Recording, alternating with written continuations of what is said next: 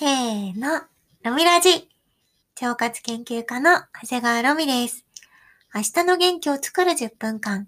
本日もよろしくお願いします。エンタメ系企業の会社員をしながら、腸活 YouTuber として情報発信をしたり、腸活検定や発行の通信講座のプロデュースをしたり、パラレルな働き方を目指して日々挑戦しています。私の人生の目標は、お腹から元気でポジティブな人を増やし、自由に自分らしく生きる人を応援することです。このラジオは、腸もみをしながら聞くことを推奨しています。腸もみのやり方については、長谷川ロミの YouTube やラジオの概要欄を見てみてください。それでは、腸もみタイム、スタートです。はい。始まりました。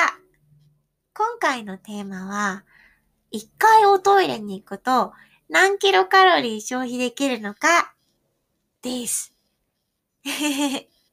私たちは食べ物を食べてエネルギーを得てますよね。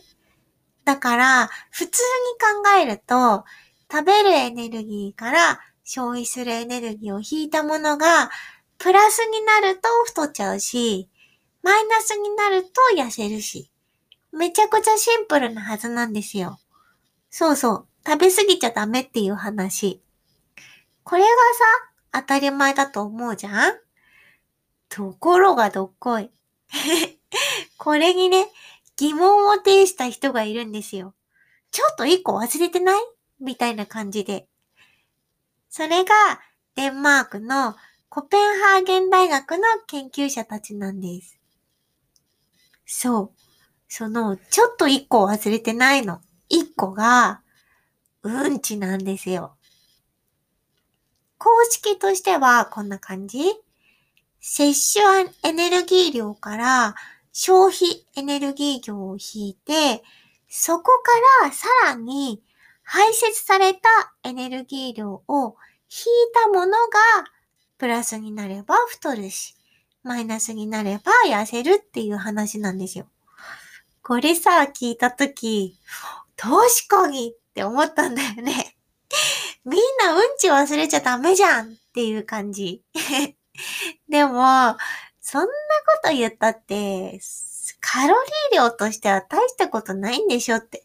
本当にさ、0.0%とかそういうことでしょって思ってたんですよ。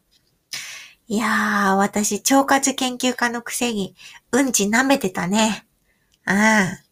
これね、意外と大したことありそうだったの。なので、ちょっとシェアしてみたいと思います。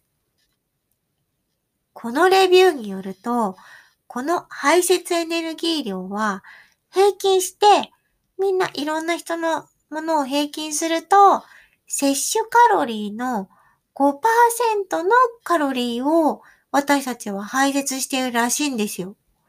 5%だよ。これさ、私は思ったよりか大きかったんですよね。でもこれが個人によって結構ばらつきがあって、人によっては2%しか排泄できないし、他の人は9%排出できる人もいるんだって。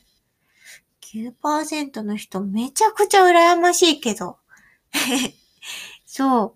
女性だったら、まあ、例えばですけど、1日1500キロカロリーから2000キロカロリーぐらい取りますよね。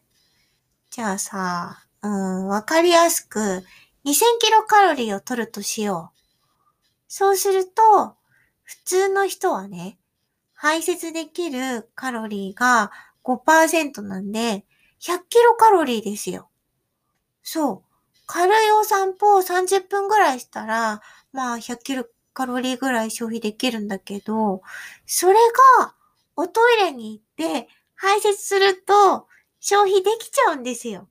すごくない？でもですね、これね、非効率なうんちをしていると、まあ2%の場合ね、40キロカロリーしか消費できないの。逆に多い人の場合は9%だから180キロカロリーだよ。すごいですよね、この違い。多い人と少ない人で、1日にさ、えー、140キロカロリーも変わっちゃうんですよ。140キロカロリーあったら、何が食べられるんだろうと思って さっき調べてみたの。そしたら、ランチパックの横手焼きそば風が1個食べれちゃうのよ。すごくない？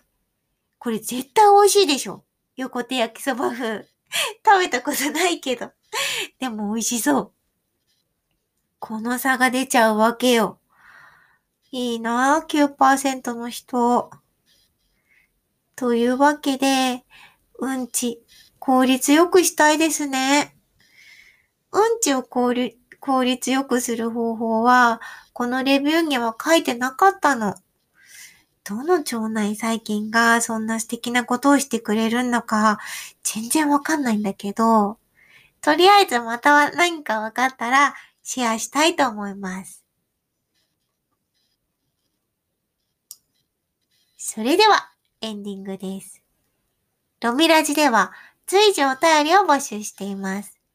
番組へのご意見、ご感想はもちろん、最近こういう腸活始めましたっていうような腸活の経験談や、私、長谷川ロミエの相談、質問、などなど、何でもお送りください。